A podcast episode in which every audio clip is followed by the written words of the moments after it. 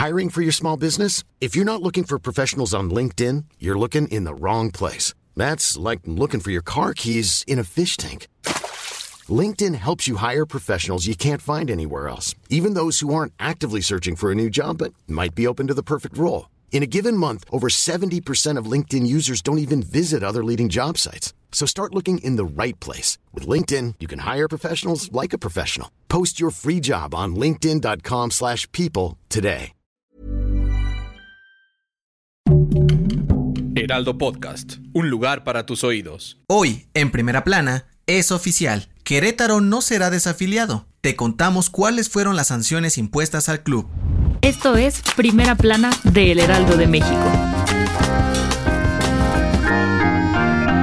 Este martes, la Asamblea de Dueños de la Liga MX decidió las sanciones para el equipo de los Gallos Blancos de Querétaro tras la batalla campal en el Estadio Corregidora durante el partido ante Atlas el pasado 5 de marzo. En conferencia de prensa, los presidentes de la Liga y de la Federación Mexicana de Fútbol, Miquel Arriola y John de Luisa, confirmaron los castigos para los Gallos, que incluyen la pérdida del partido ante Atlas por marcador de 3 a 0 y una sanción económica de 1.5 millones de pesos. Y aunque que se había especulado sobre la posible desafiliación del club, los directivos decidieron vetar el Estadio Corregidora durante un año. Sin embargo, el equipo aún podrá jugar ahí mismo, sin gente, siempre y cuando tenga un cerco de seguridad policial a 3 kilómetros a la redonda. Además, la barra de Querétaro no podrá asistir por tres años a los partidos del equipo como local y por un año a los encuentros como visitantes, mientras que la actual administración encabezada por Gabriel Solares, Adolfo Ríos, Greg Taylor y Manuel Velarde quedó inhabilitada por cinco años de cualquier actividad en el fútbol mexicano y tendrán un año para vender al club. Por otro lado, la Fiscalía de Querétaro informó que detuvieron a 14 hombres involucrados en la pelea y aseguraron que identificaron al menos a 12 personas más que esperan aprender en las próximas horas, con información de Oscar Zamora.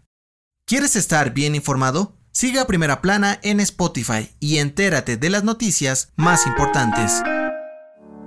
El presidente de Estados Unidos, Joe Biden, anunció que prohibirán la importación de petróleo, carbón y gas rusos para aumentar las sanciones impuestas a Rusia por la invasión a Ucrania. El mandatario dijo que esta medida solo la ha aceptado Estados Unidos hasta el momento, pues muchos de sus aliados europeos dependen de la energía rusa, pero aseguró que puede ser un duro golpe para la economía y el gobierno de Vladimir Putin. El primer ministro del Reino Unido dio a conocer que intentarán aplicar la misma sanción antes de que acabe este año. En este sentido, Biden comentó que trabajarán con sus socios en Europa para poner en marcha una estrategia a largo plazo para reducir su dependencia de la energía rusa.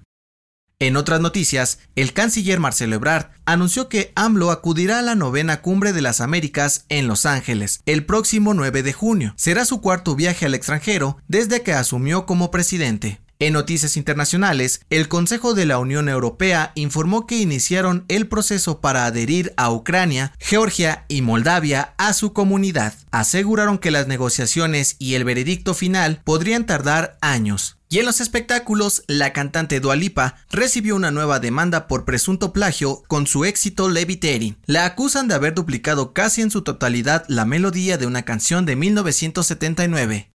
El dato que cambiará tu día. ¿Reconoces a todas las personas que ves en tus sueños? De acuerdo con un estudio de la Universidad de Stanford, el cerebro no es capaz de crear nuevas personas de la nada. En cambio, nos muestra gente que hemos visto mientras estábamos despiertos. Sin embargo, cuando no reconocemos a alguien, es porque el cerebro combina rasgos y características de personas que conocemos, haciéndonos creer que son extraños. Yo soy José Mata y te espero en la próxima.